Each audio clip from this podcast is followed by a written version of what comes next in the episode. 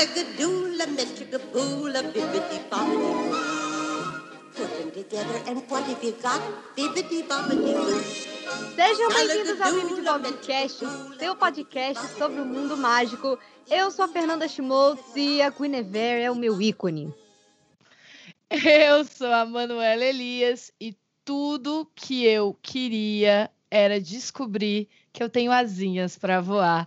Hoje, nesse episódio super especial do Bibi de Bob de Cast, a gente tem a honra de receber os dois dubladores desse filme maravilhoso, desse filme sensacional, desse filme que me fez chorar, porque eu tenho daddy issues e a Pixar não facilita. A gente está aqui recebendo o Rafael Rossato. Opa, e aí, gente, como é que tá? Prazer estar aqui de volta veterano do nosso podcast. Se você não sabe do que eu tô falando, vai assistir, vai ouvir o nosso episódio de Frozen 2. Por favor. E nós, te... e nós temos aqui novidade. Quem tá aqui com a gente, Fernanda? Conta para nós. Gente, Whirley Contaifer, maravilhoso. Seja bem-vindo. Essa foi para quem estava com fone de ouvido e com o coração aqui pertinho. E aí, galera, tudo bem? Aqui é o Irley Contaifer e eu tô felizão de estar aqui. Vim de carona na Guinevere, mas eu vim no alto, porque sabe como é, né? Nesses tempos estranhos a gente tem que tomar o maior cuidado. Então, Barney, eu tô aqui já. Ah, que bom, Ian! Ah, isso aí, Brasinha! eu amo Brasinha! SOS. Brasinha demais. Teve muito pouco tempo de Brasinha, cara, na tela. Ah, não, não. Desculpa, tinha que falar. eu, já não, eu, eu falei que, pô, que... devia ter um dois, né? É. Né? Ah, eu, hein? Fada injustiçada esse filme, na moral. É, desculpa, muito, meninas, muito. desculpa. Não, imagina. Vocês já viram que o episódio hoje, né, gente, vai ser daquele jeito. A gente vai falar sobre dois irmãos, mas antes da gente falar sobre esse filme que, nossa, deixa o nosso coração quentinho aqui. Eu tenho que fazer uma pergunta, uma sabatina, deixar todo mundo de calça curta, que é isso Opa. que eu faço, né? Ai, caramba. então eu queria saber qual é o filme favorito da Pixar de cada um. Não vale dois irmãos, porque, né? Ah. É, aí seria muito fácil. Além de dois irmãos, qual é o nosso favorito? Ok. Isso. Isso. Olha, eu diria que depois de tê-lo descoberto, eu acho, acho, se bem que eu estou na missão de começar, como já comecei sobre a linha Marvel, de começar desde o primeiro filme da Pixar para poder ter uma impressão verdadeira mesmo e fresca, né? De, pô, vi uhum. todos. E agora, aqui no alto da minha maturidade, eu acho que este eh, vem primeiro, este vem segundo. Eu não tenho isso bem formado porque penso não ter assistido todos ainda. Porém, eu acho que hoje a minha resposta, além de dois irmãos, é viva. A vida é uma festa escolha! Arrasou! Já tô emocionada de novo. Ai, é lindo. Toda vez que eu falo, sabe toda vez que eu, toda vez que eu, que eu falo desse filme, sabe como é que eu fico? Como? Eu fico louco, pouquinho louco. Muito bem. Maravilhoso. Muito. Não só no Corinthians, como na vida também. Arthur Salerno roubou a cena fazendo o Miguelito. E é um ídolo mirim. É... enfim, esse menino nem tem idade, porque ele é tantas coisas. E ele é um ser humano formidável. Vocês ainda vão falar, vão, vão falar e vão ouvir falar muito de Arthur Salerno, que foi a voz do Miguel nesse longa de ouro. Quero falar, inclusive, com o Arthur. Arthur, vem aqui, vamos fazer um episódio sobre Viva no Bibi de Podcast. Mas, Exato. Rafael, você está muito na sua. Vem cá e me é... conta qual é a sua favorita. É. É.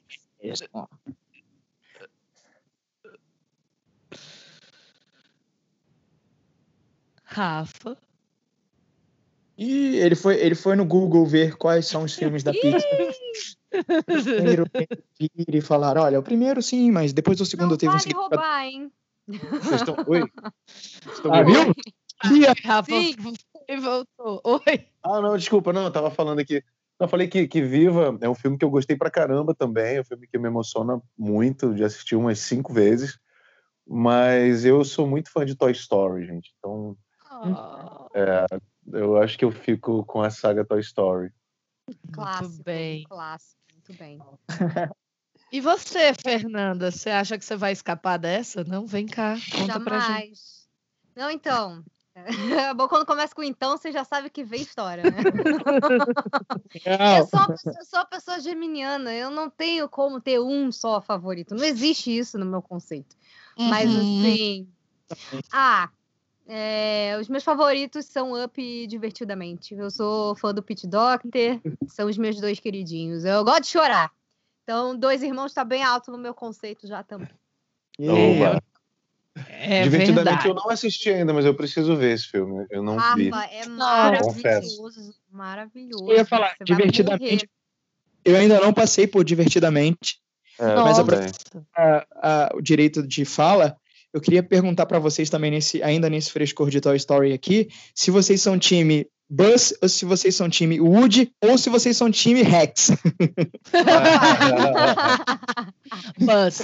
Totalmente Buzz, gente. Ao infinito e além, com certeza.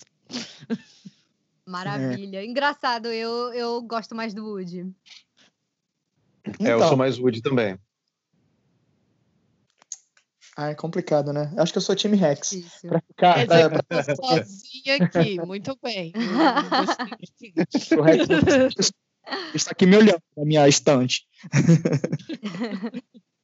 Gente, Toy Story é incrível, né? Mas se eu fosse escolher realmente aqui, para eu também não me eximir, já que eu botei todo mundo nessa, ah. eu fico com Viva e Divertidamente. São os meus dois filmes favoritos. Ah, a Pixar também não consigo escolher um, não tenho Caramba. condição.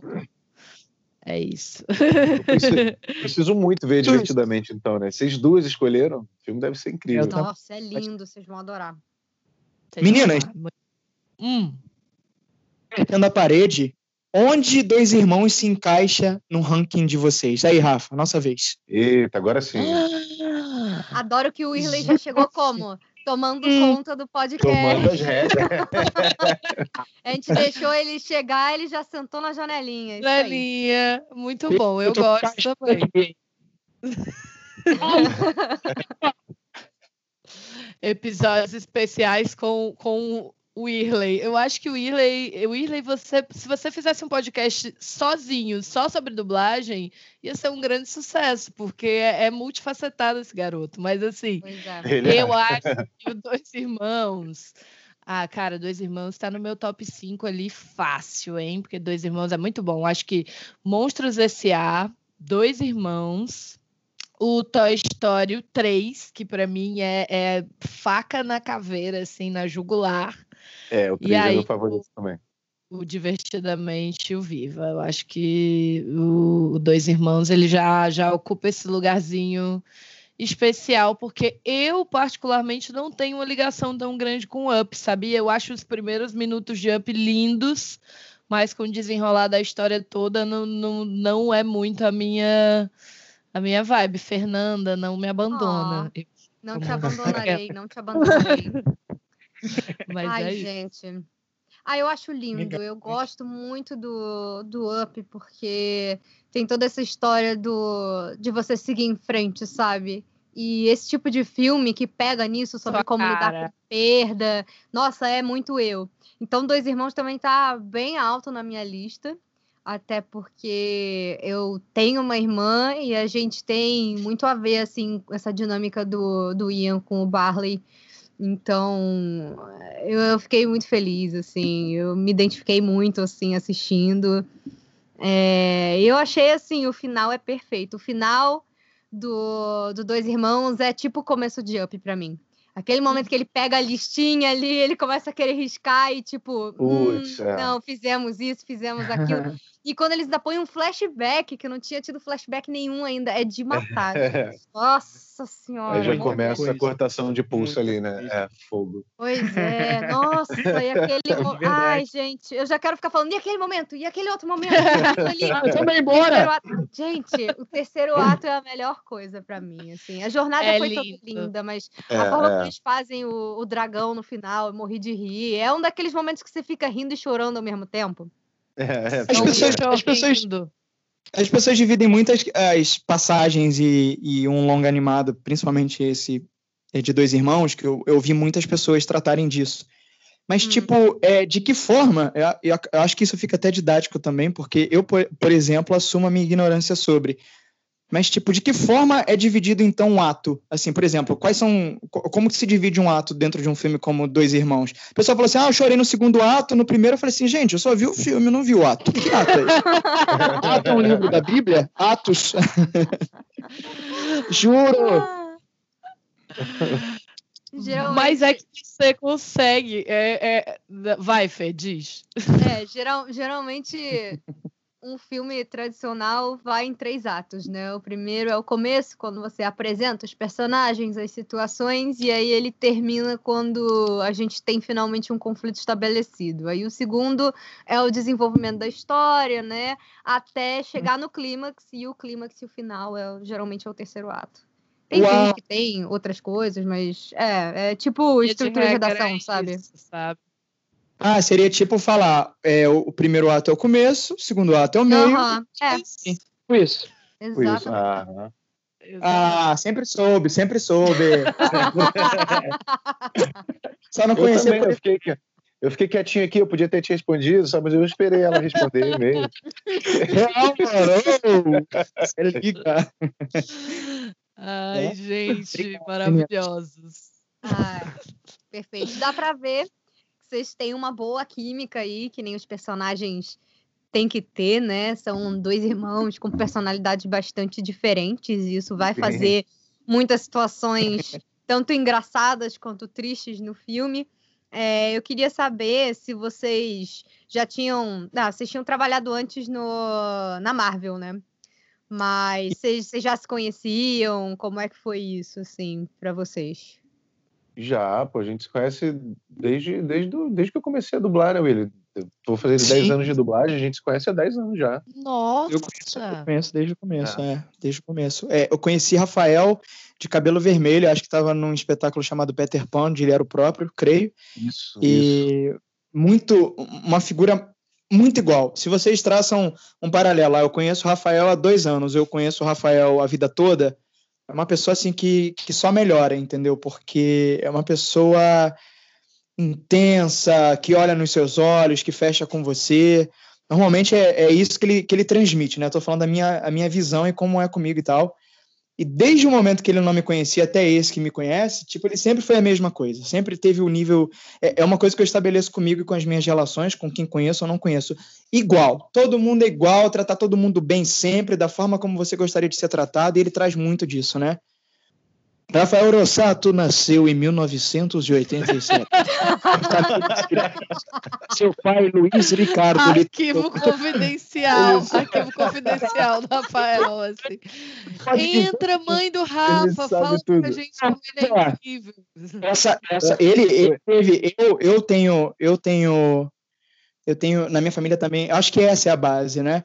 É, a gente teve, teve, teve, tem, porque é, é para sempre, né? A questão de Sim. criação, a questão de, de, de raiz e a gente ter o apreço e, e a e o regador ali o tempo todo, né? É, sim, sim. a gente tem na história, até pensei muito no Rafa também, porque eu pensei que fosse ser ainda mais difícil para ele também, porque graças a Deus nós temos os nossos pais, mas a mamãe do Rafa foi embora há um tempo. Mas, assim, ele com certeza foi criado também por uma deusa, como eu também sou, ainda, graças a Deus, criado por, por minha deusa e tal, que é minha mãe. E o Rafael, o Rafael é, é esse cara. A gente se conheceu nos bastidores de No Ritmo, uma, a primeira série do Disney Channel que eu fiz o primeiro ator em continuidade que eu dublei, o primeiro comercial da Disney foi através desse menino Adam Irigoyen, aquele, aquele lance. E aí, galera, tudo bem? Eu sou Adam Irigoyen, você está vendo Disney Channel. Cara, imagina eu gravando isso, fazendo as orelhinhas do Mickey, assim, por mim mesma. Eu, Pô, eu- então a gente se conhece realmente todo o tempo que o, que o Rafael tem de dublagem eu conheço. Eu tenho, esse ano de 2020, se você está ouvindo isso em 2040, estávamos em 2020 falando sobre isso. Este ano eu cumpro 15 anos de dublagem. Nossa. Toda a Metade da vida, sua praticamente. vida, cara. Ah, o Willi é meu veterano aí. Mas, cara, que cu- curioso você falar que foi o teu primeiro personagem na, é, de, de continuação assim na dublagem, porque no, o- no ritmo foi o meu primeiro também. Só. Eu- é, cara, porque eu tinha, tinha feito o Enrolados, né? Aham. Aí depois eu, eu lembro que eu fiz um- umas pontinhas numa série com a Andréa Murucci, assim, aí o Manolo me deu esse personagem fixo lá no, no ritmo pra dublar. Foi o primeiro que eu dublei, assim, direto no- numa série também. Que legal, Que- cara. Que lindo, mano. Ah, muito Ah, que fantástico. Porque esse bromance da vida real eu amei, Gente. gente. Não, e, e- e o perfeita. e o Willi tá, tá falando de mim aí, cara, mas assim, há 10 anos é o melhor abraço da dublagem, sem sombra de dúvida. Vocês podem ter certeza. Se vocês, se vocês Ah. abraçarem o Willi, vocês vão saber do que eu tô falando. Ô, mano, amo-te. Obrigado por É. isso. Nada, que isso, cara. Não, sério, o Willi, tipo, ele pode não, não te conhecer, cara, mas ele chega, te, te abraça, te dá um beijo assim, te, te acolhe como se você fosse o melhor amigo da vida dele já há anos, sabe? Eu, acho, eu sempre achei isso muito legal em você, cara. A tua, tua energia, a tua vibe, a forma como você trata as pessoas também. Você é o cara, irmão. Você é o cara, irmão! Ah. Ai, aqui é gente. oculto, né? Amigo oculto, não é podcast oculto? O Rafa me tirou, é isso? eu tirei o Rafa. É isso. É tipo isso. É igual, É igual. Ai. um abraço é, retribuído, porque você pode se moldar dessa forma para abraçar alguém e a pessoa não corresponder. E você sempre foi um abraço correspondido. Então, obrigado, irmão. Obrigado mesmo. Ah, tamo junto, cara, de verdade. Gente, não, não tô aguentando essa, essa tamanha fofura, né? Estou aqui já querendo encontrar os dois para dar um abraço, mas é isso. Opa, né? cheguei. Galera, e aí, é, o Dois Irmãos, gente, para quem não sabe, né? Se alguém chegou aqui do nada sem saber do que a gente está falando, se é que isso é possível, é o novo filme simplesmente da Pixar, acho que já deu para perceber. E aí, ele conta a história de dois irmãos numa saga muito inusitada, porque é- é um mundo diferente, é um mundo de fantasia, é um mundo muito especial.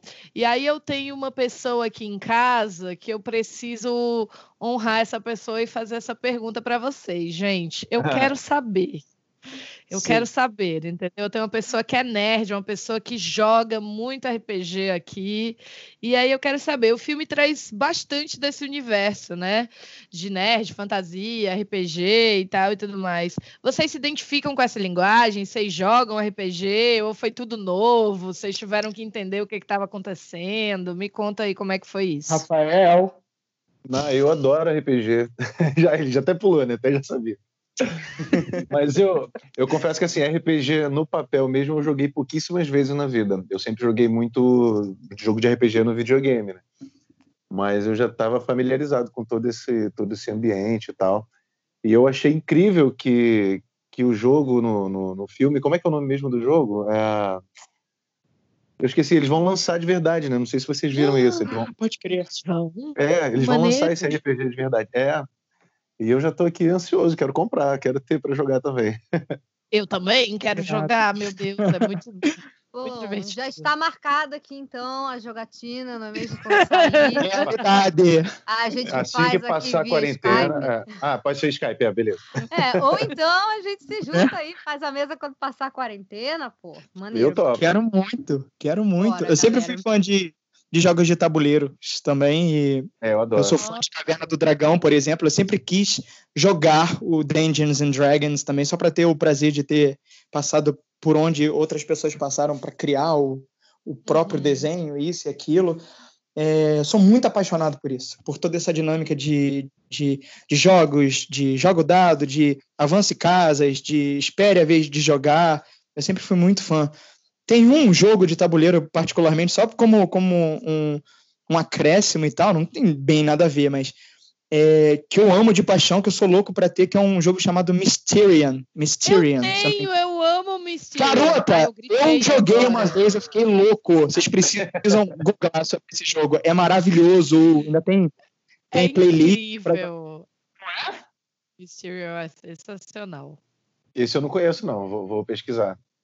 É, é sensacional. É um detetive, mas tipo. É, é, se detetive tomasse bomba e fosse pra academia e virasse um jogo muito sério, assim, de gente adulta e criativa, Seria Mysterium, é muito. Legal, acho que foi uma analogia péssima, mas o jogo é ótimo. Não, mas deu pra entender. mas... Ai, gente, mas que bom, né? Porque essa conexão com esse esquema de curtir esse universo e de se aproximar um pouco mais dele, de gostar, seja do jogo ou de entender o próprio RPG, é, uhum. deve ter dado uma força para vocês na hora de fazer uma imersão no mundo desses personagens, né? Muito. Sim, sim. É. Não, e eu, eu, como sempre curti muito também jogar RPG, mesmo que seja nos videogames, né? Uhum. Eu consegui botar, botar toda essa, essa carga em cima do, do Barley, né? Porque ele, ele é muito fantasioso o tempo inteiro tal, e, e o, o diretor também, o Thiago Longo, me deixou super à vontade para poder fazer ele, tentar fazer ele de, de uma forma é, exagerada, mas que não chegasse a ser tão over, né? Uhum. Eu acho que a gente conseguiu chegar num, num, num equilíbrio bacana, assim.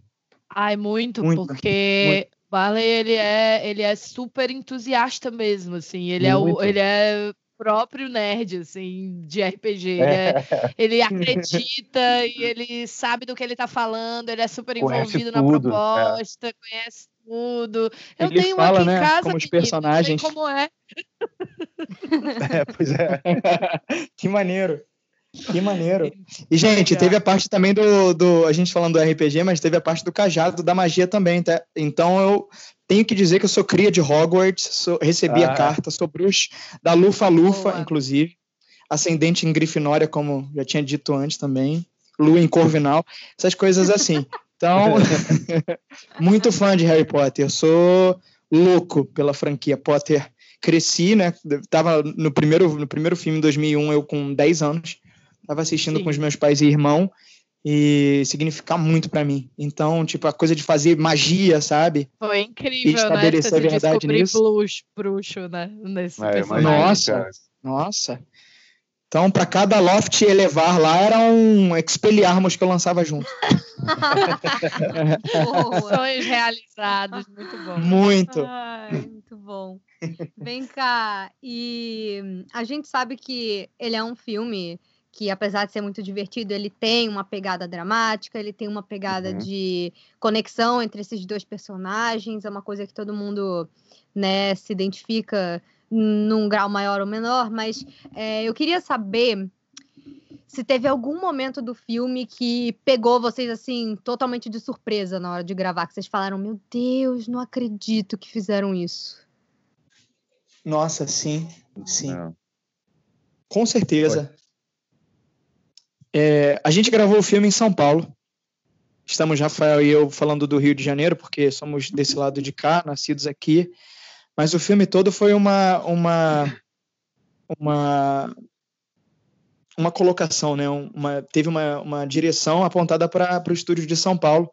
Foi gravado pelos estúdios da TV Group, que tem sede no Rio de Janeiro, onde a gente grava as produções da Disney e da Marvel lá. E eu voei para São Paulo né, literalmente, é, depois de todas as provas e contraprovas também para permanecermos, tanto eu quanto o Rafael, no, no papel, né? Já. E um, foi, na verdade, um grande, um grande troféu também, porque a gente sabe o que, que a gente passou, os temores e tudo mais. É um filme de uma grande distribuidora, com muita promessa e com muitas coisas que poderiam não ser. Poderíamos não ser nós, né? A gente sabe, a gente tem essa consciência. Sim. E aí, quando a gente foi, eu acho que a primeira emoção, eu acho que isso eu posso falar pelo Rafa, a primeira emoção que a gente teve em relação ao filme foi realmente ter feito o filme, ter realmente assumido a primeira e a última fala do filme e termos começado e finalizado ele. Eu acho que isso daí foi a primeira emoção arrebatadora. Total. E eu tava longe de casa. Eu sou muito, eu sou muito saudosista e eu sou muito de casa. Tipo, eu saio um pouquinho, daqui a pouco eu tenho que voltar pro meu ninho. Minha avó sempre falou isso para mim. Você é um, você é um pássaro de asa, de asa cotó. Tua asa é pequenininha, você voa para perto, mas você é um como todo mundo, você voa como todo mundo, mas você tem seu tempo de voo, é diferente, mas você, né? Eu acho tão lindo isso, eu sempre uso para me, me auto-explicar, né?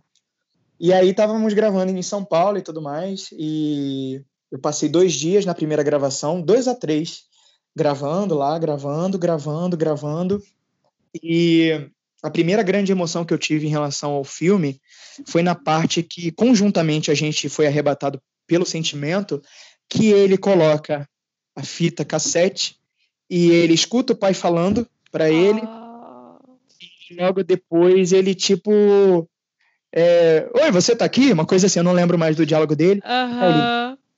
Ele, e tipo com uma fragilidade assim que eu tive que me despir. Calma, senhoras e senhores, calma, não é literalmente.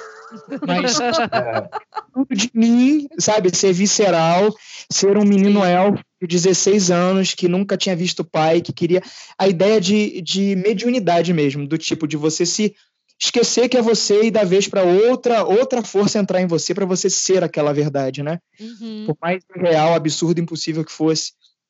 E, ah, eu também, pai. Eu, eu, eu queria ver você, sabia? Eu tô bem, pai. Sabe, eu. Tchau. Ele, tchau, pai. E tipo, era quase, era só, era quase o ar. O pessoal que tava na técnica, não sei se com exceção do técnico de gravação, que era o menino Mike, um dos meus grandes amores, assim, amigo, que se tornou um amigão, assim. Os técnicos de gravação da TV Grupo também foram heróis, assim, na, na sensibilidade. Mas quem estava acompanhando a dublagem, representando a Disney naquele trabalho, e o diretor de dublagem, acho que ambos já tinham perdido o pai. E foi uma coisa ah. que a gente parar e respirar e todo mundo começou a chorar. Tipo, vem cá. Quando eu assisti, eu falei, meu Deus do céu. Sabe? E, e a ideia de, tipo, é, eu, graças a Deus, e até falei isso é, é, para um portal para o qual eu tive a oportunidade de falar por escrito sobre o, a experiência de dublar o filme, mas agora eu falo por voz. Eu tive a bênção de, de poder assistir esse, esse filme com os meus pais do meu lado, com meu pai, com meu irmão. Sim. Mas muita gente teve a oportunidade, muita gente não, não, não tem mais a chance de, de ter isso. Uhum. Então, quando aquilo veio, aquilo, aquilo me destruiu, assim. Aquilo, sabe? Até, até falando agora é difícil falar, porque é, é, a Pixar é isso, né? Eu acho que é, é verdade, é o que eu é, é, pelo que eu vivo, né? Pela verdade. Então, foi isso. Desculpa a fala longa, mas é quase que um desabafo, né? Não, imagina. Mas, Eles estão aqui para isso, Maravilhosa. Não, mas essa cena real, ela é muito. Ela desgraça muito a nossa cabeça mesmo. É ali muito... que eu comecei cara, a chorar no filme. coisa né? linda, cara. É, foi a primeira ah. cena que eu chorei também. Que é um negócio é. tão. Ele tá tão vulnerável ali, né? É, Isso. É. E quando você sabe também que, que essa história tem. Essa história é uma história real, né? Pelo menos a questão dos irmãos com o pai, a história pessoal do diretor. A... Sim, Ai, sim. A Pixar é tudo de bom. E a ideia de, tipo, você se permitir, que eu acho que é uma coisa que não deve sair de moda nunca. Independentemente do, do seu gênero é, e de suas escolhas ou das coisas que são simplesmente o que você tem que ser, não tem problema, e nem todo dia você tá bem, não tem problema chorar. Aliás, chorar é uma das grandes válvulas de escape para a vida, porque você é, desimpede, sabe, o teu ser mesmo, você se lava, você uhum. se cura. O, o, pranto, às vezes, é um, é um caso de, de saída mesmo, precisa sair. E tá tudo bem ser homem e chorar, tá tudo bem ser mulher e chorar, tá tudo bem ser você e chorar, entendeu? Então eu acho que é muito importante a gente dizer que nós somos humanos e humanos são feitos de ações e reações, então tá tudo bem. E ali era ele naquele momento, tipo, tava distante dos olhos dos outros. E às vezes a gente precisa realmente se recolher e, tipo, sermos nós mesmos, sabe? Sem ideia de é, extra força, sem ideia de imortalidade, porque é isso, é, machuca às vezes, né? estar vivo é um grande desafio. Então, que seja o maior e melhor, eu penso assim. Pois é. Meu Deus, eu Falou estou tudo. aplaudindo com a minha Falou mente, tudo. porque é isso mesmo. estou aplaudindo com os pés, que é com a mão eu estou segurando o microfone. É isso mesmo. Né? E você, Rafa? Teve algum momento que te pegou de surpresa, assim, na hora de gravar? Algum momento que te emocionou? Ah, me emocionar, me emocionei em vários, assim, tipo, mas o dois momentos assim que me surpreenderam mais e, que me fizeram chorar um pouco mais lá durante as gravações foi na hora que o, que o Barley conta sobre o quarto momento dele com o pai, né? Ou Nossa. pelo menos o, o, momento que ele não teve com, com, o pai. Que ali, nesse momento também, eu, eu cheguei a me identificar um pouco com ele também, em, em relação à minha mãe, né? é, foi similar. E, enfim, ali eu dei uma embargada, dei uma respirada funda lá para terminar de gravar. E o final do filme mesmo, né? Que tem a, a grande surpresa para todo mundo aí do que acontece naquele momento ali também. Na hora de gravar eu já me debulhei em chorar e na hora de assistir 30 vezes mais. Né? É, Ai, é, é lindo. Pois é, na hora que eu não sei, não sei qual, qual vão ser as próximas perguntas de vocês, mas enfim, né, nesse final aí. nesse final aí. pois é. é foi, foi tenso, foi, foi incrível. Gente, eu quero saber de vocês agora uma coisa um pouco mais assim da profissão de dublador mesmo, porque é um mundo, é um mundo novo aqui para mim. E aí eu queria entender qual foi a maior dificuldade de vocês no processo de criação das vozes dos personagens assim. O que que vocês como é que foi, na verdade, esse processo um pouco? Qual foi o maior desafio? O que, é que de mais legal vocês descobriram nesse processo? Ou foi uma coisa assim que vocês bateram o olho e já disseram, tipo, não, a voz é essa e faz todo sentido na minha cabeça e tal? Você primeiro? Pode. Eu? Tá. Não, é, é, nesse caso, a voz dele veio muito, muito automaticamente na minha cabeça, assim. Eu, eu tentei ir bem em cima do, do que o Chris Pratt faz, né? Hum. Mas, mas ele, acho que de certa forma eu consegui botar um pouco mais, assim, sei lá, de, de drive. Uhum. É, mas quando eu vi o personagem, que ele é tipo meio, ele é meio ogrinho, né? E ele é todo entusiasmado. Assim. É, ele é todo entusiasmado e tal. E aí a voz saiu muito naturalmente, assim. A gente fez o, os trailers, né? É, o teste, logicamente, os trailers antes de gravar o filme. E eu já tinha visto que, que seria mais ou menos por aquele caminho. E na hora de gravar o filme, o, o, o, o Tiago Longo, o diretor, também, tipo, não, não opinou muito a respeito disso. Ele deixou fazer do jeito que, que eu já tinha feito nos trailers. Então, foi muito natural para mim. Legal. É, Tiago Longo, inclusive, é o nome também dessa realização, porque foi uma Ele pessoa é. que, que de acordo com o que ele compartilhou em estúdio, ele ficou semanas trabalhando sobre a, as bocas, sobre como poderia ser resolvida uma frase uhum. que no original falava de um jeito, mas em português tinha que ter aquele mesmo fechamento. Pois e é. uma pessoa que eh, definitivamente viveu também, deu vida aos dois irmãos, sabe? Sim. E foi de uma, de uma maturidade, de uma sensibilidade ali reunidas ali que parecia receita para criar uma menina super poderosa, sabe? Com muito açúcar. e o elemento X. E o elemento X, que o elemento X é, é compartilham, não é segredo nenhum, é a verdade, né? O, o, Rafael, em todo o tempo que ele estava gravando, ele era o Barley. Ele tinha uma Guinevere, ele era um menino é, feliz, porque tinha algumas memórias com o pai dele, e a mãe uhum. era uma grande incentivadora, e tinha um irmão é, meio cabisbaixo, isso e tal, que era eu, que fazia com que a voz quase não saísse, movido pela emoção. É, é, é, um, é um personagem movido por esse impulso, sabe? Por essa centelha realmente de, de, de quase vai. Ele quase chora, ele quase assume, mas ele uhum. assume que dói, que machuca, não, tudo bem, Barley. Não, tá bom, tá certo, tá. Eu tô bem, tá. E aquela coisa que, que vai puxando ele como se fosse num, num ciclo, ciclo vicioso mesmo, de, de. Tá, tá bom, tá. É Até que ele olha doido. pro lado, né? gente, né? E é, o filme a mostra. ouve você e vê ele, assim, com a, com a cabeça baixa, né? Ele tem muito essa, é, essa postura no início do filme, principalmente. Ele é, é. O pescoço dele é alinhado para baixo. É engraçado, assim, a maneira é da animação.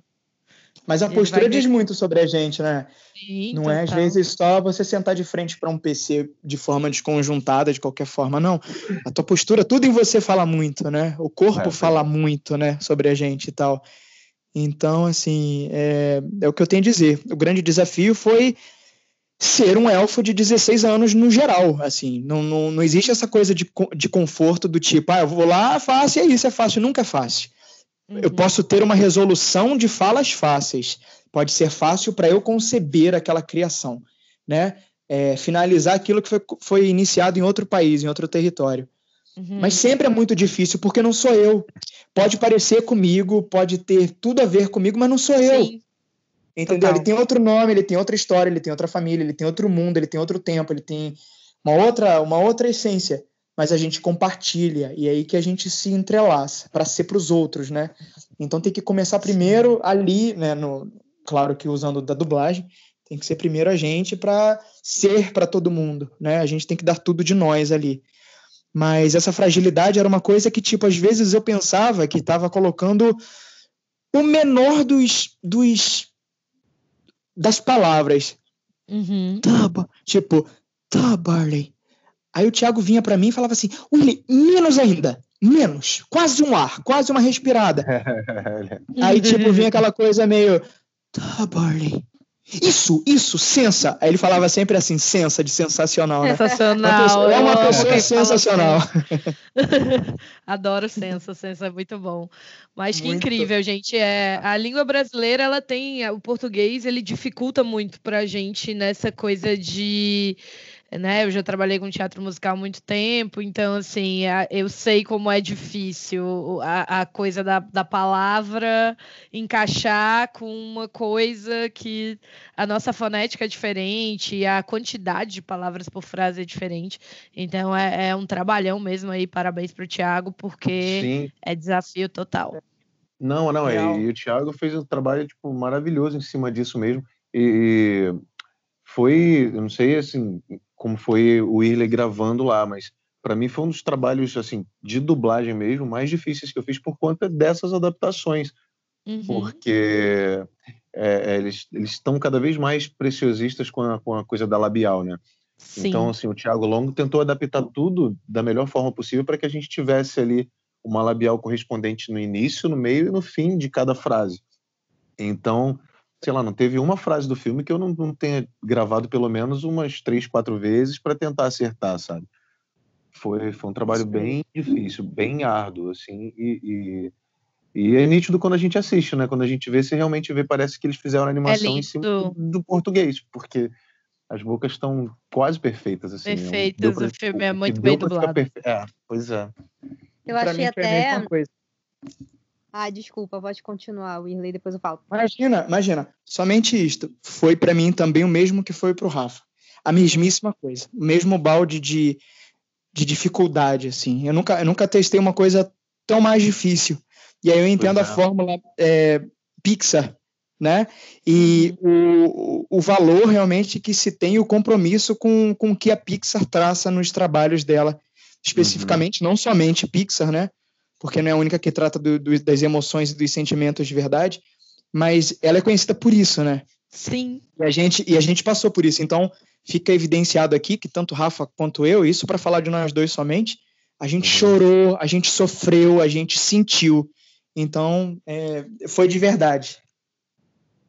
É, isso com certeza passa pra gente, assim. É, eu consegui assistir ele em inglês depois, e engraçado, porque eu vi em português primeiro e parece realmente, não sei, para mim fez mais sentido. E eu não digo nem por ser tipo, ah, que eu sou brasileira e a nossa cultura daqui, a nossa dublagem realmente é muito boa. Tipo, é, com certeza é tudo isso, mas é, acho que, não sei, vocês estavam tão tão dentro do negócio que, que para mim, nossa, para mim me marcou muito. E aí depois quando eu fui ver no original. Eu não sei se também porque vocês puderam é, se jogar um pouco mais, vamos dizer assim, não sei, é, ter, ter essa. poder ir um pouquinho além e o, o Tom e o Chris ficaram num, numa vibe mais naturalzinha de voz e vocês puderam se jogar. Eu acho que combinou bem com com esse com essa, essa vibe né de fantasia da, da jornada dos personagens ficou uma coisa mais épica mesmo na, na voz de vocês dois não legal assim. demais ah, mas bom. assim Obrigado. vou colocar uma coisa eles fizeram o trabalho de voz original uhum. nós no extremo oposto fizemos a dublagem ou seja primeiro nasceram os diálogos deles antes da imagem ser concebida Sim. aqui tivemos o advento de ter a imagem estabelecida é, pelo que eles é. jogaram de emoção, tal como foi é, o, o trabalho vocal deles também, né? Porque a imagem ajuda a acentuar. Muito, Eles colocaram claro. lá e então assim é por isso que é por isso que o compromisso a dublagem ela vem para melhorar, ela vem para acentuar uma coisa, né? Normalmente ela ela é a razão de, de salvação ou destruição de um trabalho quando ela é bem feita ou é mal feita. Totalmente. Né? Então, Uhum. Uhum. grande uma grande responsabilidade. É. Daí. Ninguém melhor para dizer essa frase, né, Né? gente? Pois nós. Já dizia o tio Ben. Com grandes poderes, né, gente? Tem responsabilidade. Pois é. Vem cá, e hum, o que que vocês mais admiram, assim, nos personagens de vocês nesse filme? O que que vocês aprenderam com eles? Hum. Boa pergunta. Boa pergunta. Ele tá ganhando tempo para pensar. Tudo bem, Não gente. quer chamar o comercial, não? Não quer chamar o comercial pra gente pensar, não? Mentira. É, Primeiro que, o, que o, o- a, a bobeira, né? Mas só para dar uma, uma leveza também aqui, passar um, um óleo de leveza. O Ian tem uma, uma blusa xadrez que fica muito charmosa nele. Eu também tenho uma igualzinha. Também. Tá. Eu gostei do estilo, já, já passou no estilo aí, ó. É, Eu acho que eu acho que o que eu talvez mais goste no Ian é o fato dele ser azul, aquele. Parece uma criança respondendo, né? Eu gosto que ele é um elfo. e- O que eu gosto mais dele é porque ele está na Pixar. Aliás, meu primeiro, meu primeiro, meu primeiro e do, do Rafa também. Rafa vai poder assim. falar muito melhor. Primeiro personagem na Pixar, né? E dessa, sim, dessa dimensão e tal. Pô. Mas é, o esquema de fidelidade, assim, acho que dele ser irmão do irmão dele, dele ser as coisas que ele realmente é, sabe? E o fato dele ter sido tão errante e tão confuso nas coisas dele que ele se garantiu responder as próprias perguntas através da jornada dele, né? Como diz o próprio subtítulo. E não teria sido uma jornada fantástica se ele tivesse percorrido aquilo sozinho, sabe? E, e o fato dele ter realmente um irmão de verdade, uma mãe que larga tudo por eles e, e sabe, deixa todo mundo falando sozinho porque os filhos dela estão em perigo e Sim. uma grande coisa como como um prêmio para isso tudo. Não, ele precisa, ele vai acontecer, parece impossível, mas é verdade. Então eu acho que é isso que eu, que eu mais gosto no Ian. O fato dele ser um menino, um menino como qualquer outro menino de qualquer outra dimensão, tempo, espaço, mundo poderia ser. E tão feito de erros e acertos, assim, mas assim, a ideia é de que se permite, sabe? Ah, eu pensei isso de você, pensei mal sobre você, Barley, mas eu pensei, não penso mais, tá? É, agora eu penso diferente, você não é nada disso do que eu pensei. Que nem existe Uhum. naquela cena, né, que ele, que ele numa metamorfose consegue fazer uma magia para ficar parecendo com para ficar é, é, se se parecendo com, com o padrasto. E aí ele, Uhum. ele precisa assumir, falar a verdade, e, aí- e aí ele lança uma verdade ali no finalzinho, né, que não era bem o que o Barley esperava e talvez nem o Ian também. E é isso. Pois é, aquela cena é ótima, porque nem o Ian tá entendendo por que, que tá dando treta no feitiço, né? Que ele É, tecnicamente é. não pode mentir pra, pra não sumir a ilusão, né? Que ele tá disfarçado. E aquela cena eu achei muito boa, porque depois, quando eles entram no carro pra conversar, você vê, caramba, né? Às vezes nem a gente sabe direito o que a gente tá sentindo até que a coisa acaba sendo posta na mesa e como que a gente vai lidar com isso. Eu, eu acho que esse filme ele foi realmente muito humano, assim, a Pixar é, é muito mestre em storytelling, em construir essas situações. Perfeito. É verdade, é É. verdade. E o. Em relação ao Barley, cara, eu, eu acho que eu, eu admiro muito, eu gosto muito da forma como ele como ele realmente é o, é o irmãozão, é o, é o paizão, assim, do, do Ian, né? A forma como ele cuida do irmão.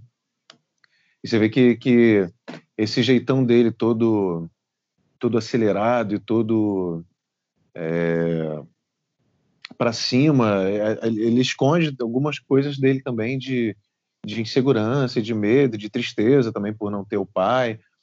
E a forma como ele como ele consegue transpor tudo isso para cuidar do Ian, né, e se mostra ali realmente tipo um grande protetor, um grande parceiro, um grande amigo do, do irmão. É, acho que é muito legal. E acho que é o que eu tenho para falar do, do Barley, assim, que, que eu gosto muito, que eu admiro. Posso falar uma coisa que, que me pegou bastante surpresa, assim, no filme? Pode. Quanto ao Barley. Uh, eu sou meio suspeito para falar, eu, eu, gostei muito do Barley, eu me identifico com ele em várias coisas, mas assim. é, a coisa que eu acho que, que eu mais adorei desde o início nele foi que ele, ele que era muito fascinado por magia, que estudava, que jogava os jogos, e quando chegou ali no momento deles ganharem o cajado e ele não ter um pingo de magia, mas o irmão dele ter, ele em nenhum momento ficou com nem um pouco de ciúme. Ele ficou, acho que, mais feliz porque o irmão dele Sim. tinha como isso, fazer magia. Isso. Cara, isso me deixou tão. Eu falei, ai, perfeito, nossa. Genial, né? Maravilhosa. É. Você vê que, que não tem Isso. nem nenhum tipo de, de, egoísmo ali da parte dele, nem nada, né? Pois Você é. vê que é, que é, o amor puro pelo irmão e tal. Acho que isso é bem legal mesmo. E a necessidade de colocar nas linhas certas de que às vezes a gente passa uma vida inteira procurando uma coisa que a gente sempre teve do lado. E dois irmãos imprimiu isso de uma forma tão, tão humana, mesmo se tratando de não humanos. Mas eu fiquei, eu fiquei muito muito preenchido, muito abastecido e amornou mesmo a alma a ideia de que é isso, a gente tá onde a gente tem que estar e é isso que diz um pouco também sobre a vida. A gente tá onde tem que estar, com as pessoas que a gente deve estar. As coisas acontecem porque tem uma razão para isso. E é, é, claro que a gente está o tempo todo buscando estar com pessoas, com lugar, em lugares ou em situações, ainda mais nesse tempo que a gente busca tanto ter é, algum tostão no bolso também, mas tudo tem um motivo. O próprio mundo, né, tá, tá filtrando essas coisas dentro de nós. Algumas pessoas vão ter, é, dissertação, a consciência de assimilar o que, que o mundo está dando para a gente também. O mundo precisou de tempo. Quem dirá nós, né? Organismos dentro desse organismo. Uhum. Então, eu acho que Dois Irmãos funciona muito bem nisso que a gente quer, a gente queria conhecer aquela pessoa que a gente nunca conheceu, mas e a pessoa que está vivendo o mesmo tempo que a gente, que a gente talvez não, não, não tenha por um longo tempo? O que, que a gente está fazendo por ela? O que, que a gente está fazendo por nós, né? Então, o mundo, o mundo mostra, quer dizer, o mundo e os dois irmãos e o seu mundo mostra essa fragilidade, né? De que é isso, celebre o que você tem porque é tudo que você precisa ter agora, né? Pois é. Total. Isso é muito genial mesmo, é uma coisa assim de uma sensibilidade, né? E eu acho que esse é o grande trunfo da Fórmula Pixar, né? É eles conseguirem passar para a gente lições tão importantes como essa mesmo que o Willey acabou de explicar, né? Que é, eu uhum. concordo 100%, mas de uma forma que, tipo, eles estão falando ali para todo mundo, da criança ao velhinho, assim, né? Um é, filme é como verdade dois irmãos que falam um pouco sobre como é que a gente lida com o luto e, e, isso é incrível. O Viva também fala de uma maneira super interessante, celebra uma cultura que lida com a morte de uma forma muito especial, muito bonita, muito poética. Uhum. É, então eu acho que é um presente mesmo num mundo como o nosso a gente ter a oportunidade de de assistir obras como essas e, e vocês de poderem fazer parte desse processo de uma maneira, né, trabalhando nele, recebem toda essa energia ainda de outra forma e entregam para a gente de uma forma maravilhosa. Então, isso é muito especial. Isso é mágico, né? A arte é mágica. E falando em magia, eu me uhum. lembro aqui desse, desse aspecto importante no filme e queria saber se vocês tivessem um cajado mágico que apareceu aí, uhum. né? Apareceu aí um cajado mágico. E esse cajado mágico, ele pode fazer qualquer coisa que vocês quiserem. Com a magia certa, vocês vão receber aí um super poder que vocês sempre quiseram. O que é que esse cajado mágico traz para vocês? Eita caramba, hein? Que grilos são esses falando?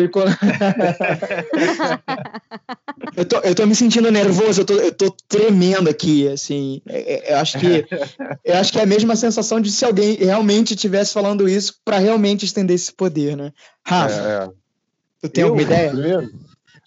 Não, tudo bem, eu consigo dissertar, mas assim, só para eu não ficar falando muito também. Não, cara, eu tô pensando, não, não sei. Uh, eu acho Caraca, na hora que o Rafa. Eu, eu então. Um... Difícil. Meu Deus, desestabilizamos os convidados. Quebrei, quebrei a matriz. Quebrou a internet, mano. Eu vou começar, eu vou começar então, tá? Obrigado, eu ia pedir, aí, por favor. Dá uma força pra galera. Vai. Se eu tivesse um cajado mágico que faz qualquer coisa, o que eu gostaria que ele fizesse por mim era a minha habilidade de tomar todo o sorvete do mundo sem engordar, sem ter brain freeze e sem passar mal. Gente. Olha.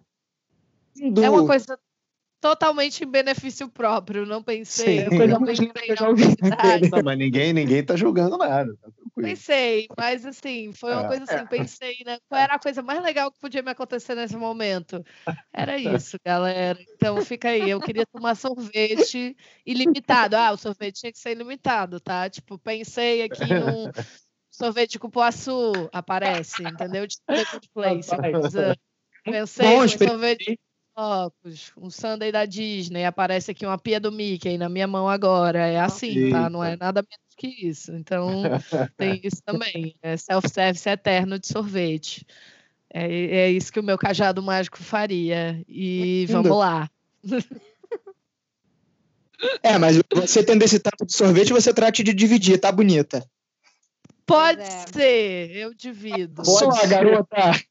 Especialmente aí a, a, pia do Mickey, que eu acho um vacilo você me lembrar que existe isso no meio da quarentena. pia do Mickey.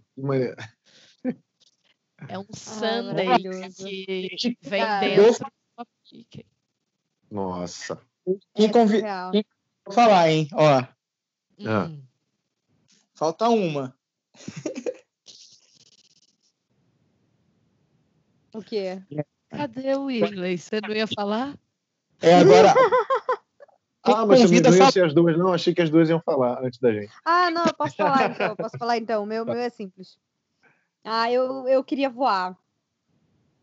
Eu acho maneiro, é o tipo de superpoder que eu gostaria de ter. Na hora que eu tô, sei lá, lendo Harry Potter, a parte que eu mais gosto é eles voando de vassoura, então eu queria voar. Sim, direto e reto, muito bom. Né? Eu ainda tô pensando em, tipo, não, Você não tá me pensando? É... A primeira coisa que vier vai ser a melhor resposta. Vai lá. Pois é. Não, eu pensei, eu pensei, sim, bobeira, lógico. Em épocas de quarentena, eu tô pensando logo em gordice, em suprimentos eternos de tudo que é porcaria que eu tenho aqui em casa, que eu compro. Aquele que pensa em fazer suprimento de porcaria não pensa em acabar com o coronavírus, né? Aquele ah. todo egoísta é... eu, eu, no caso, eu, no caso, eu tenho um, um fuso, um fit, um, um combo, né? É, eu, eu, te, eu, teria que ser muito esperto. Eu, ainda pensei assim: eu vou burlar o sistema, eu vou falar que eu quero ter direitos a pedidos infinitos. Ué, ah, tudo... espertinho. Se com a lâmpada a gente não pode nem com o gênio que é contra as regras, o cajado vai deixar, é. pô. É, pois é. De repente, quem sabe, é. E como eu me classifico como uma pessoa que penso nos outros, eu não quero que vocês. Eh, eh, isso sou eu, tá? Só uma exemplificação do que eu sou mesmo, assim, mas eu não. Eu, todo tempo eu tô pensando em alguma coisa é, é, pro mundo, assim, porque.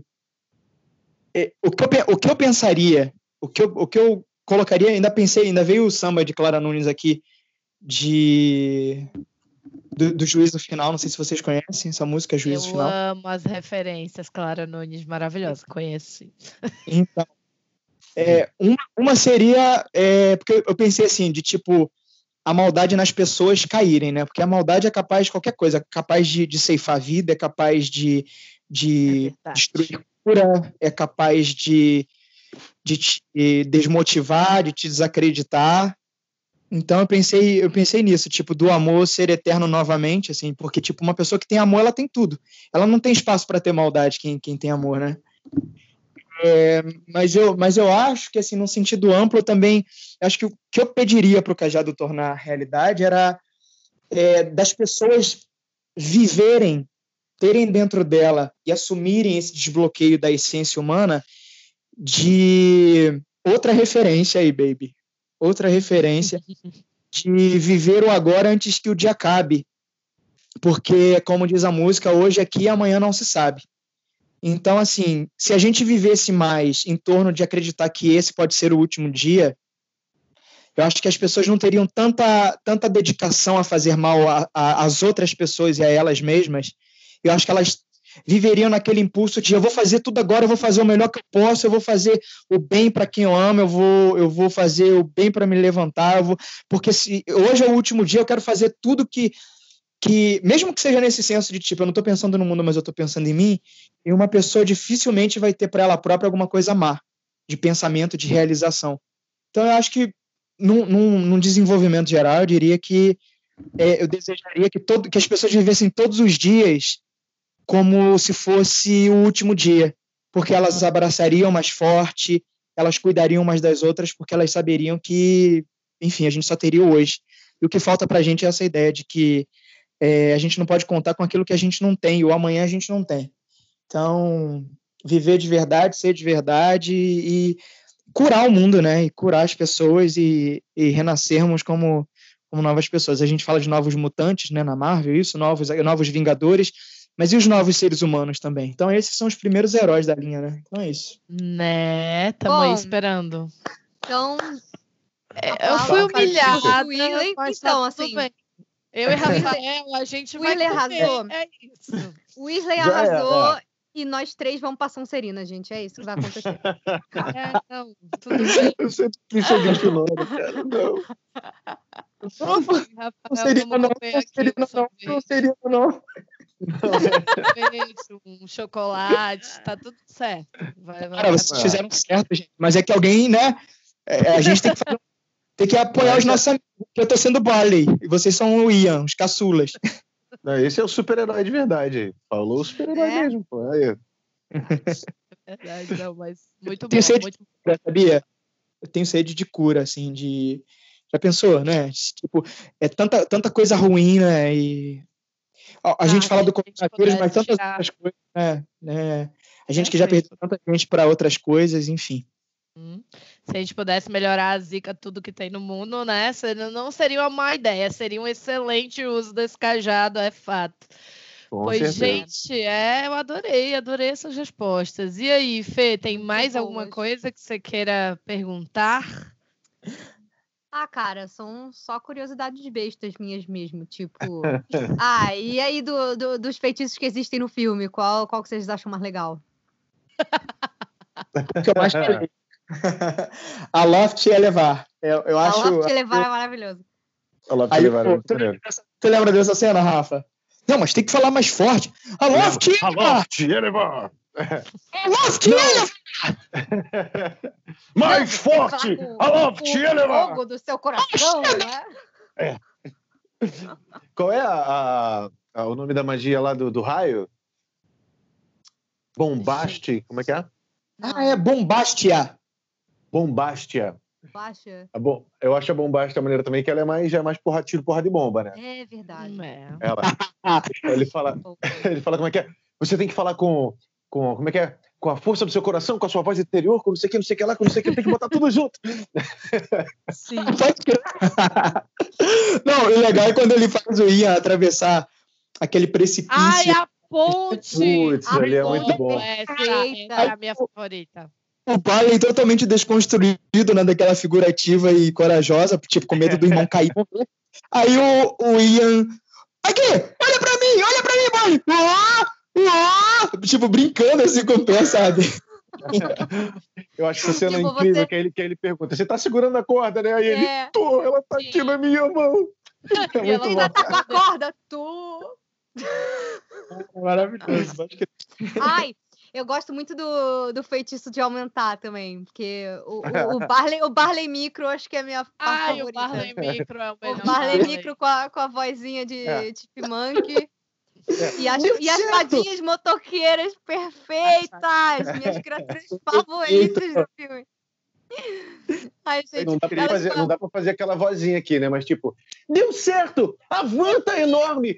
Você é. tá enorme! Ai, não. Ai. Não, é, assim, não, e as, as fadinhas maravilhosas, tipo, e eles tentando entrar na Guinevere e, e aí eles. É ah, elas não vão conseguir levantar as motos. Como que elas conseguiram chegar tão rápido? Gente! Não, essa superação, essa eu preciso compartilhar. Eu sou o Ian da vida real nessa mão da história. Eu também tenho um problema sério em relação à direção. Sou habilitado, mas eu também não tenho, tipo, eu sou aquela pessoa que está no acostamento e não consegue dar, é, puxar a seta para entrar porque ela não consegue sair do lugar. Tipo, eu ainda tenho esse trauma, assim, não aconteceu é, nada propriamente, nunca me envolvi em nenhuma coisa que não fosse é, boa, né? Já peguei o carro, já andei por aí, mas eu ainda tenho essa insegurança de pegar o trânsito, porque o trânsito, dirigir, não é você por você, é você pelos outros, né? Você tem que pensar com a cabeça dos outros, você tem que estar uhum. é, tá o tempo todo ligado em quem está entrando, quem está saindo. É, tipo, muito, muito complicado e o, e o, e o Ian tem isso, né? É uma coisa que ele supera e eu espero minha vez de superação também. Boa. Vai chegar Vai. isso aí. Vai dar Deus certo. quiser. É. Carona aí pro meu, pro meu brother Borley. Bota o braço pra fora e assim avisa que você tá indo, brother.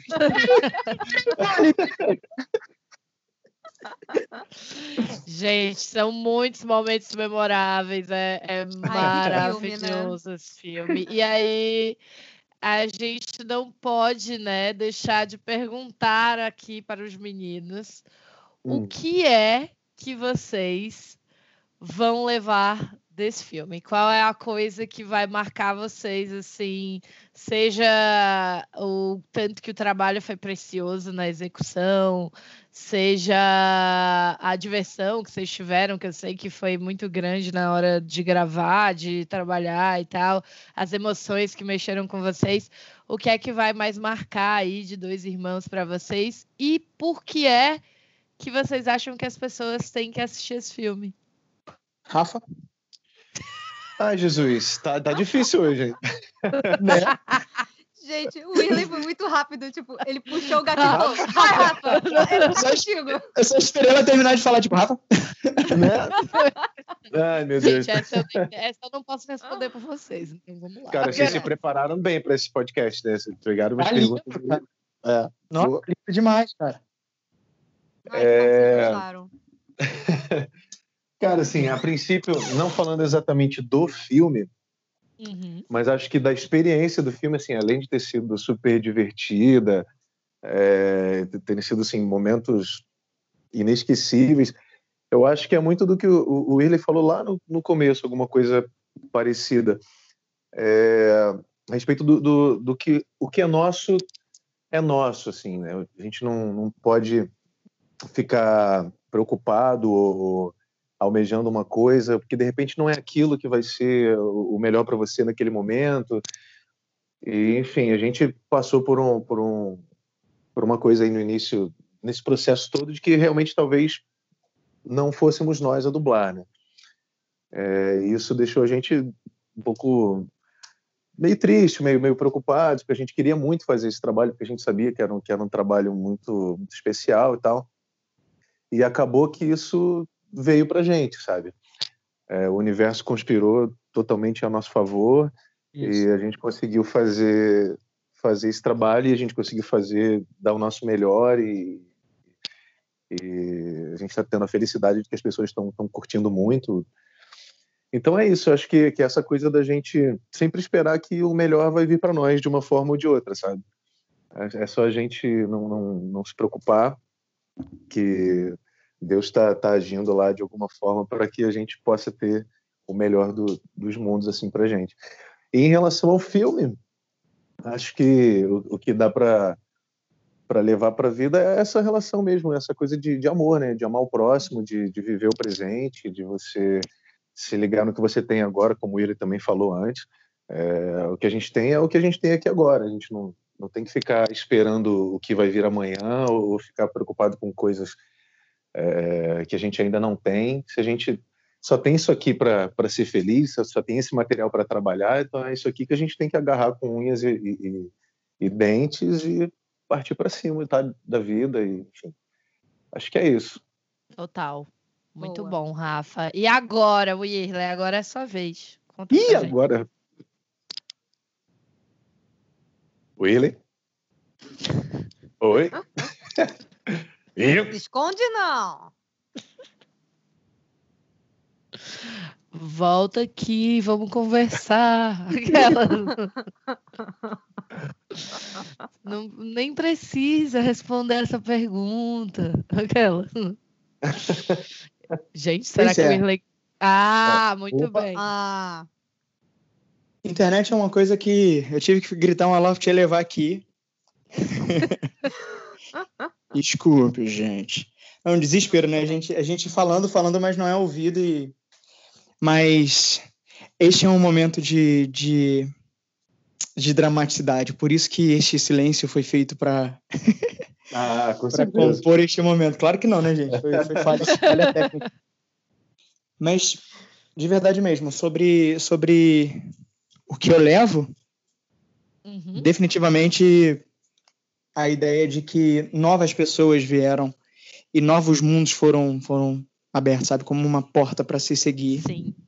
E eu não sabia o que era enxergar o mundo aos olhos de um elfo de 16 anos e agora eu também sei.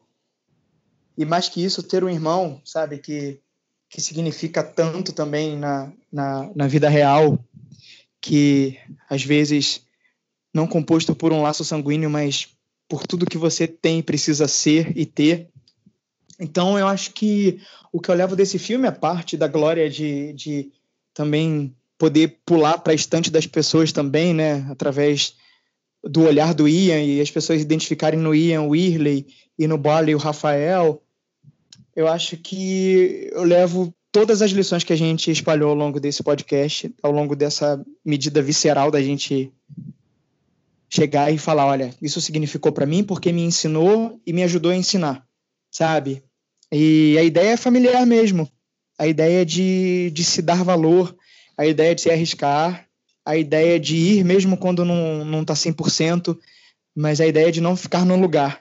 Então eu acho que não foge a fórmula, mas este filme, que ao meu ver, é, deveria ter contado com um pouco mais de sorte, talvez levado mais uma semana ou duas uhum. é, em conta da sincronicidade com o que aconteceu no mundo. Acabou levando um título totalmente é, fora do que ele merece, fora da sua realidade, uma coisa que não, não corresponde e não fala sobre Dois Irmãos. Não é um, um filme é, que foge à fórmula, não é um filme abaixo da média, não é um filme com bilheteria fracassada. E eu não sei se num traçado de um mês ou daqui a 10 anos, esse filme realmente vai ser enxergado como ele é.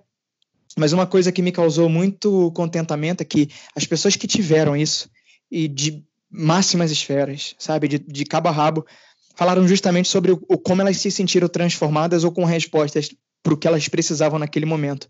E o filme trata disso. Olha para o que você tem à tua volta agora. Esse é o seu mundo. Essas são as pessoas que te acompanham. Então, o que eu tenho para dizer para essas pessoas numa fusão de o que eu acho com o que eu acho que as pessoas devem achar é justamente isso. É... Não negligenciar, não ficar nesse, nesse, nesse modo de comparar, porque isso é muito, isso é muito da gente, né? Uhum. Isso é muito humano. Ah, não, porque eu já vi um filme que parece com esse, que ah, porque aquele pai parece de um, morto muito louco. E porque isso. Gente, uhum. é, a história não é sobre um morto muito louco, não é sobre Harry Potter, não é sobre Caverna do Dragão. É dois irmãos. Da mesma forma que você tem é, uma roupa que parece com aquela pessoa que você conhece, tem um cabelo que parece com o do teu amigo, tem uma história de vida que se parece com a de outra pessoa, mas você ainda é você e o teu amigo ainda é o teu amigo, e aquele que você só parece é só aquela pessoa que, que ela é. Então, basicamente é, é isso que eu tenho para dizer. Tipo, tenham tudo com esse coração puro mesmo, de tipo, sentar e ter uma história de dois irmãos. Ou se não, ter uma história de Toy Story. Foi concebido para ser único para vocês. Se não for, aí tudo bem. Mas a grande uhum. ideia é de abastecimento, né? De soma, não de, de subtração. Com certeza, com certeza, e é, é isso mesmo. Eu acho que Dois Irmãos sofre um pouco com esse problema que a gente está vivendo, sofreu com esse problema que a gente está vivendo no mundo agora, mas eu acho que ele merece sim ser visto e que quanto mais pessoas verem, o tempo dele vai chegar e as pessoas vão reconhecer o quão especial ele é e o quão único ele é, porque ele é um filme realmente único dentro da fórmula da Pixar, né? Ele não é só mais um e ele não é fora da fórmula de jeito nenhum. Ele é super dentro da fórmula. Então, é, para quem gosta de Pixar, para quem gosta do jeito que é a Pixar mexe com as nossas emoções, para quem gosta das diferentes perspectivas, das diferentes perspectivas que a Pixar traz sobre assuntos que são assuntos espinhosos, né, dentro do do que é ser humano, eu acho que vale muito a pena vocês irem lá e assistirem Dois Irmãos. Com Ao certeza. menos tentar. É isso. Pois é, gente, assim, acho que vocês já falaram tudo, nem tem muito mais o que acrescentar, mas eu gostaria de dizer que para todo mundo, todo crítico, toda pessoa que virou e falou: ai, não tem nada demais, esse filme é meio caído. Um tapão aqui virtual na sua cara, sente e assiste o filme direito, para de vir com os preconceitos aí, porque, nossa, o filme é lindo é, e com certeza cê, todo mundo tem o que aprender com ele ou o que perceber com ele também, né? Porque muitas vezes eu amo a Pixar porque tem momentos que você às vezes não tá muito bem, e aí vem um filme deles e te lembra, assim, das coisas simples, de que, ah, tá, pode estar tudo difícil, mas a gente ainda tem um ao outro, a gente Exatamente. ainda tem, né? É Cara, e o filme é isso, assim. Eu, eu fiquei muito triste que ele não pôde ficar nem duas semanas em cartaz. Eu tava torcendo quando começou essa quarentena que a Disney dissesse que iam relançar quando passasse tudo isso. Também. Não eu vai também. acontecer, né? Porque já lançaram para vender nos Estados Unidos, já botaram no Disney Plus, então é muito triste, assim, é uma pena que as pessoas não tenham tido a chance de experienciar esse filme no telão como ele merecia, sabe? E meninas. Porque... Oi?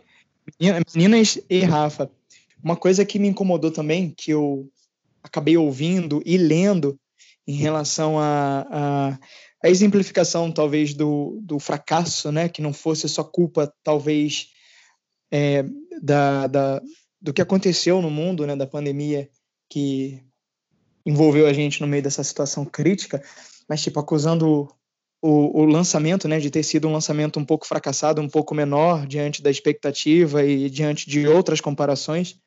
E uma coisa também que, que me chateou, assim, é, com um olhar de, de quem assistiu o filme, não tão somente de quem fez parte dele, mas de ter sido é, comparado a como foi, eu acho que no ano de O Bom Dinossauro, se eu não me engano, que existia uhum. um filme anterior uma grande promessa, como seria agora Soul. Então, cai por terra que isso ia ser propriamente uma coisa assim, então não foi nenhuma coisa nem outra. Posto que agora Soul também não vai ter lançamento tão cedo e, ah, e aí acaba que dignifica também um pouco as coisas e a gente nem sabe se vai ser propriamente o ano somente de os dois de, de dois irmãos Uhum, mas sendo, é. sendo porque a gente tem que torcer pelo melhor pelas pessoas, mas é, é definitivamente um filme que não tem uma uma fuga tão grande do que é clichê em determinados momentos e situações. Mas me diga se a gente também não vive dessa forma, né? Sim, se a gente também às vezes, é. se vê às vezes é, ouvindo um conselho de uma coisa que a gente já sabe o que, que tem que fazer e não faz, ou se a gente está falando que um amor correspondido se trata com, com amor próprio primeiro. Então, assim, a própria vida é, é formada por, por uma série de clichês também, nem por isso claro. deixa de ser, nem por isso deixa de ser importante, nem por isso deixa de ser único, né? Claro, e a gente não pode esquecer, a gente não pode esquecer que os filmes da Pixar, gente, eu, Fernanda, nós não somos o primeiro público dos filmes da Pixar. Os filmes da Pixar são filmes feitos para crianças e pré-adolescentes como público-alvo. Eles têm a coisa de falar com toda a família e com adultos também, que é uma coisa que faz parte dessa fórmula, né? A gente uhum. vai crescendo, amadurecendo e se emocionando com Toy Story, se emocionando uhum. com Viva. Uma criança vendo, talvez ela não chore. Mas eu já passei por muita coisa na minha vida, então tá, tá os brinquedos na trilha de fogo, eu vou chorar, sim, me dá licença.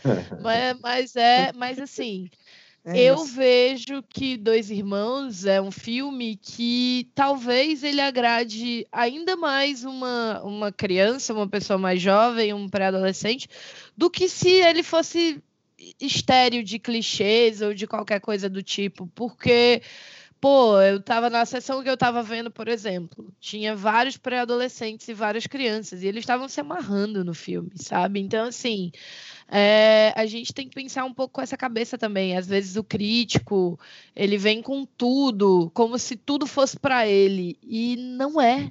os filmes Isso. não são para você. É tipo. Isso que veio. É o que eu vejo crítico também. adulto fazendo crítica de ai zombie e de descendentes e falando mal do filme. Eu digo, cara, é. Descendentes é. não é para um marmanjo de 35 anos. Pô, sabe? Não, não, não, você tem que. Você tem que fazer também essa, essa meia culpa aí de entender o que, que é para você e o que, que não é. E os filmes da Pixar até podem ser para todo mundo, mas existe um direcionamento, sim.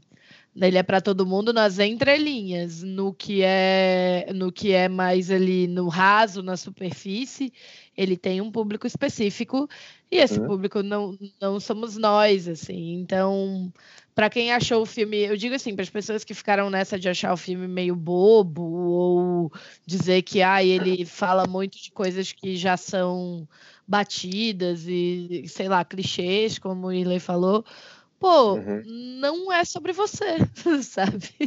Exatamente. Não é sobre você, isso não descredita um trabalho que foi feito de uma maneira tão meticulosa, assim. Então eu acho que a gente precisa reconhecer o nosso espaço também, né? Reconhecer o nosso espaço e, e entender entender isso. Às vezes as coisas saem às avessas. Um Corcunda de Notre Dame é um filme que muitas crianças têm medo. À medida que a gente vai crescendo, a gente vai aprendendo a gostar e vai lendo ele da maneira que ele merece, entendendo. Uhum. Então, assim, esse movimento ele é natural da, da arte e a gente é precisa a gente precisa compreender isso também. Isso é uma coisa que eu e Fernanda falamos muito aqui. Assim, a gente como fãs de Disney, de Pixar, não pode querer que tudo seja dito para a gente o tempo inteiro, porque não é assim que funciona. Então tem isso também. Perfeito. Com certeza. Não, e a Pixar ela também tem já uma benção e uma maldição. Ela é muito grande, assim, e, e, e os filmes dela são muito referência em tudo, assim, em cinema. É, é o estúdio mais consagrado de animações, então todo mundo espera que eles sejam sempre muito inventivos, que eles tragam uma ideia mirabolante que nunca foi feita antes. Então, acho que aí quando eles chegam com um filme com uma que talvez tenha uma aparência um pouco mais clichê e mas ainda assim é um ótimo filme, as pessoas não hum. dão o valor que ele merecia, entendeu? Porque acho que tá todo mundo esperando sempre um divertidamente, sempre um Toy Story. E não é assim. Fora que Isso Fora que a gente também tá meio mal acostumado, né, de julgar o sucesso de uma obra pelo dinheiro que ela fez. Uhum. Eu, acho, eu acho um vacilo falarem é, isso do Bom Dinossauro. É um filme que me emociona muito, é um filme que eu acho que tem muitas coisas boas, que eu admiro, Também. muitas coisas incríveis, sabe? E o Dois Irmãos, a mesma coisa. E, e... gente, desculpa te cortar, amiga, Não, só para eu para eu não perder, segura esse pensamento aí, que senão eu vou perder o meu aqui, aquelas, né? Mas assim, é... Toy Story emociona a gente como Toy Story emociona a gente, porque a gente viu o primeiro Toy Story quando a gente era criança, tá? Sim. Só isso que eu queria dizer, assim. É uma ah, trilha que vem amarrando a gente há décadas, tá bom? Se a gente fosse ver o primeiro Toy Story com 30 anos, eu não sei se emocionaria a gente dessa forma. Então a verdade. gente, nós somos as, nós vivemos o grande shift nas animações. Nós vivemos Shrek. Nós vivemos Shrek. Nós vimos o é. Shrek fenômeno acontecer. Então a, a maneira que a animação mudou a partir daquilo ali e a maneira que o mundo mudou depois da animação e a partir daquilo ali é outra história, né? E, e como é que você cria um universo hoje com a tecnologia que as pessoas têm na mão delas, assim. Uma criança de 10 anos mexe num celular. Então, como é que um filme acessa? Tudo isso faz parte isso. dessa, dessa história. Com certeza. E não ajuda muito também o fato de que a Disney, no- pelo menos no último ano aí, tá vivendo de coisas que já têm nome. Então, quando você pega aí um ano em que eles fazem. Cinco filmes fazem bilhão, sabe? Aí é claro que. que- Tudo sequência. Não, é tudo sequência. É claro que as coisas vão parecer menores do que elas realmente são. A Disney é uma exceção, assim.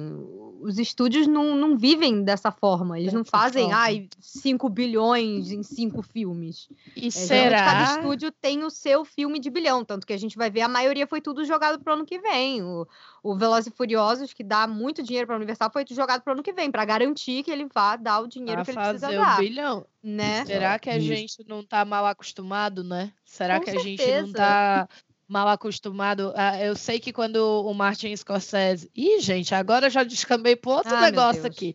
Não sei. quando o Martin Scorsese me vem e diz que ai, Marvel não é cinema, aí vem os, os loucos, fica tudo louco, tipo, ai, meu neném, velho, não sei o quê. E eu fico tipo. Mano, pelo amor de Deus, né? Vamos entender o que o cara tá dizendo. Quando o cara sabe, ele faz o que ele fez da vida dele inteira, né? Ele não tá falando que você não pode amar o Deadpool ou o Doutor Estranho ou aquela revistinha da sua infância. Maneiro, eu sou fã, adoro. Nossa, eu sou fã, eu quero service, eu quero fã service. Aí, inteiro. isso aí. Vingadores Ultimato, é celebração da minha vida, porque, né, sou fã, quero set, estava lá tranquilo. Mas, assim, é, a gente vai perdendo a nossa sensibilidade e a nossa capacidade de discernir quando o, o- o cinema vira produto fabricado em série para te manipular com uma nostalgia muito pesada daquilo que fez parte da sua infância ou da sua adolescência, da sua ali, da constituição da sua personalidade de uma maneira muito muito forte. Então, a gente vai ficando insensível e a gente vai ficando se servindo. É 30 filmes de herói por ano, é tudo sequência do Toy Story, é um filme atrás do outro, é não sei o que, não sei o que, não sei o que. E a gente vai perdendo a lida, a gente vai deixando de ser capaz de se emocionar, a gente vai deixando de ser capaz de entender o trabalho por trás de um de se fazer um filme, a gente vai deixando, a gente vai perdendo, porque a gente vai sendo bombardeado o tempo inteiro com um negócio que a gente mais ou menos já sabe o que que vem. Então, quando Isso. chega uma coisa que é um pouco diferente, a gente já não tá mais a gente já não tá mais com olhar para ver aquilo. A gente tá com o olhar viciado daquilo, no né? que a É. gente quer. É, a Exatamente. gente tá viciado no que a É. gente quer. É meio injusto, Exatamente. né? Você querer comparar a bilheteria do Dois Irmãos, que nem teve tempo de ficar nas telas, com uma abertura de Frozen 2 e uma abertura de Toy Story 4, que foram as animações que vieram antes. Poxa, sabe? é. Animações que têm um público gigante, que já estão mais do que estabelecidas, que criaram um hype para continuação. Toy Story 4, eu lembro que anunciaram, acho que foi 2014, 2015. Teve, sei lá, fiquei 4, 5 anos esperando, sabe? E aí, para você dar a chance Caramba. para uma coisa original, né? É uma coisa de você ir construindo, tem muito do boca a boca, sabe? E o Dois Irmãos, infelizmente, não teve esse. Não pôde passar por isso, porque né, teve a quarentena e tempo. ficou todo mundo em casa, não tem cinema Exato, agora pra exato. gente ir. Mas eu Simplesmente. espero, mas eu espero realmente que ele que ele ganhe o coração das pessoas com o tempo. Eu espero que as pessoas possam apreciar, porque foi um filme lindo e por mais que ele não seja, ai meu Deus, inventaram a roda de novo aqui, É, ele foi um filme que me emocionou, que me marcou e que merece ser visto, com certeza. Ele traz uma mensagem linda, ele tem um trabalho lindo e eu acho que todo mundo devia dar uma chance para ele. E é isso. Brilhante. Com certeza. E depois brilhante. dessa, né, gente? Eu só posso agradecer a presença desses dois seres iluminados aqui nesse podcast. Ah. Rafael já é Uh. veterano. E o Willen vai ganhar aqui o passe, entendeu? Para aparecer mais vezes aqui no Bip de Podcast. Preciso. E, né, por favor, já são, já são, já estão aqui, vão ficar. Agora é Ó, principalmente, principalmente se for campeonato de quem fala mais. Aí eu, eu tô aqui, hein? Rapaz, juntou Com eu, você e certeza, Fernanda, episódio de 5 horas. vai Porra, Rafael dando spoiler. Rafa pode tirar um cochilo, entendeu? Eu já perdi, eu sou o primeiro eliminado desse, desse reality. Não. Vale, vale. Eu não sei, eu não sei se vocês falam Funko ou Funko. Eu falo Funko aqui nessa vez, mas vale um Funko do Barley. E aí Sim. fica. Ah, então beleza. Ah, mas- Rapaz, eu vi uma promoção dia desses, eu tentei compartilhar com vocês, não aguentei, Rafa. Eu não sei se você já Ah. comprou. É, Foi até na, assim, no, no exato instante que explodiu a pandemia, tipo, tava numa promoção, acho que 89 reais, vamos dizer. Ah, Tá mais 100. Ah, comprei, gente. Comprei, Ah. comprei. Ah, sei lá, né? É. Comprei do Ian. Eu queria comprar o Barley Boa. também pra, pra menino Rafael, até pra mim também, mas. Então, po- posso, posso, cada vez, posso né? confessar uma coisa aqui então agora? Pode. Ih, Ó, não, eu tava tentando marcar contigo da gente fazer aquele vídeo, lembra? Eu queria fazer um vídeo com ele falando de dois irmãos, então a gente tava tentando combinar. isso. E eu ia te, eu ia te entregar o Ian, cara. Eu comprei o Ian. Mas agora que você já comprou, Ai, meu Deus. ele fica pra minha coleção, tá tudo certo. É mentira, eu não comprei não, mano. Eu tava jogando verde pra você dar esses. Mentira! Caraca, eu não tenho não, mano. É porque eu tava fazendo um charme pra ver se eu ganhava de alguém, cara. Nem ia Sei. lá. Não, pode ter Gente, comprado tranquilo. é Eu ia comprar depois secreto. pra mim, posteriormente. É, Vocês estão vendo? Caros ouvintes, isso virou um caso de família. Agora a gente vai ter que chamar o É. Vamos chamar Márcia Goldschmidt. como, não tinha como dar errado, hein, gente, essa dublagem. A sintonia dos dois aqui. Dois irmãos já, totalmente. Ai, danado. meu Deus, Isso. gente. Né? Mas, ó, incrível gravar com vocês. Gravem mais filmes juntos para vocês poderem vir aqui mais vezes. Ou então, vamos conversar só sobre Disney e Pixar aleatoriamente por aqui, porque Joga o papo rende. Ou então, vocês podiam voltar Presente. pra falar do MCU, hein, qualquer hora. Ai, é verdade. Dinheiro também, hein? Ah, garoto. aí sim. Podemos fazer, podemos Bom. fazer. Gente, é isso, né? É uma hora e meia de podcast. A gente tem Caramba, que. isso A gente tudo já? tem, Nem parece. É, Já. passou rápido. a gente tem que né? A gente tem que parar, porque senão as pessoas elas não aguentam. Mas aí eu queria saber como é que a gente faz para encontrar vocês nas redes sociais. Diz aí, Rafa, como é que a gente encontra? Então, Instagram, tô lá como Rafael Rossato Dub, de dublagem, né? Rafael com PH, Rossato com dois S e dois T's. Facinho, Rafael Rossato Dub. E tem o meu canal no YouTube também. É, Também me acha da mesma forma, Rafael Rossato Dub, ou com o nome do canal Eu Dublei, que é facinho. Só colocar Eu Dublei que já me acha por lá. E você, Wirley, como é que a gente te encontra aí nas redes quase antissociais? Despacha uma coruja para a torre norte de Hogwarts ou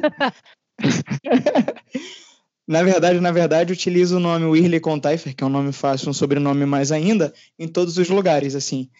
O é, Whirley Contaifer, Twitter, Instagram, Facebook e também tem um canal no YouTube, que eu estou começando com um conteúdo autoral agora e devo iniciar um novo arco sobre o Aranha Verso em breve. Só procurar meu nome, na verdade, e vai estar lá. É, Ou se não, é youtube.com/barra Whirley em vez do número.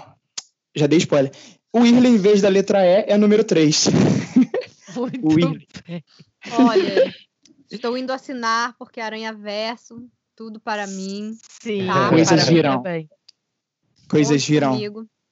Quero, quero um spoiler. Vou, dar- vou deixar uma coisa Ai, meu inédita aqui. Deus. Ok. Diga logo. Aqui, não falei em nenhum outro lugar. Os três Homens-Aranha já se encontraram em vídeo. E ele nascerá no meu canal. Então, Maravilhoso! próximo. Encontraram. Socorro.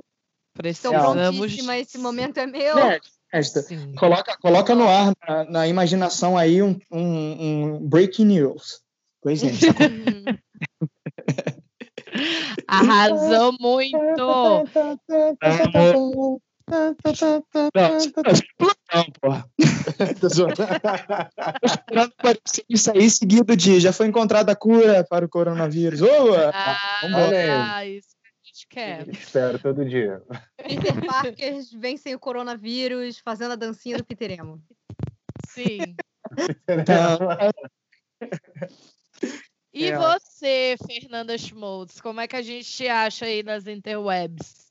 Então, galera, meu canal no YouTube é Sugar Rush. Vocês encontram lá no youtube.com/barra Sugar Rush TV. E nas outras redes todas aí, só procurar por Fernanda Schmoltz, S-C-H-M-O-L-Z. E você, Manu? Bom, gente, eu tô lá no arroba amiga do rato, onde eu tô ali tomando umas férias, mas sejam pacientes comigo, que tal hora vai dar certo a minha programação do ano. Assim que grandes coisas pararem de acontecer no mundo, a gente consegue. Ou você pode mandar aqui um e-mail para a gente, conversar comigo e Fernanda, saber o que está acontecendo, manda um e-mail para a gente, bibitbobcast.gmail.com e ainda segue a gente lá no Instagram, onde a gente está sempre conversando com vocês, sempre Twitter trocando também. vocês, e no Twitter também, arroba bibitcast. Aproveita, já manda uma mensagem falando o que, que você achou desse episódio, é, o que, que você achou de Dois Irmãos. Vem rasgar seda pro Rafael e pro Irley também, que a gente sabe que eles são hilários, são incríveis. Foi um maravilhoso o episódio, tá? Mas, por favor, escrevam para relembrar isso, tá? que a gente pode eles ler o seu voltarem. e-mail. Sim, que a gente pode ler o seu e-mail no próximo episódio. Isso aí. É isso. Brilhante. Gente, então é hora de Show. dizer, não queria, mas é hora de dizer tchau. É hora de dar tchau Ah, e nos despedirmos aqui Alô, te elevar! Olha, é isso. Vamos, vamos todo mundo voando. mais forte! Alô, te elevar! mais força! Ah, esquece! Você tava Eles quase conseguindo. fazer, fazer. Droga. Deus.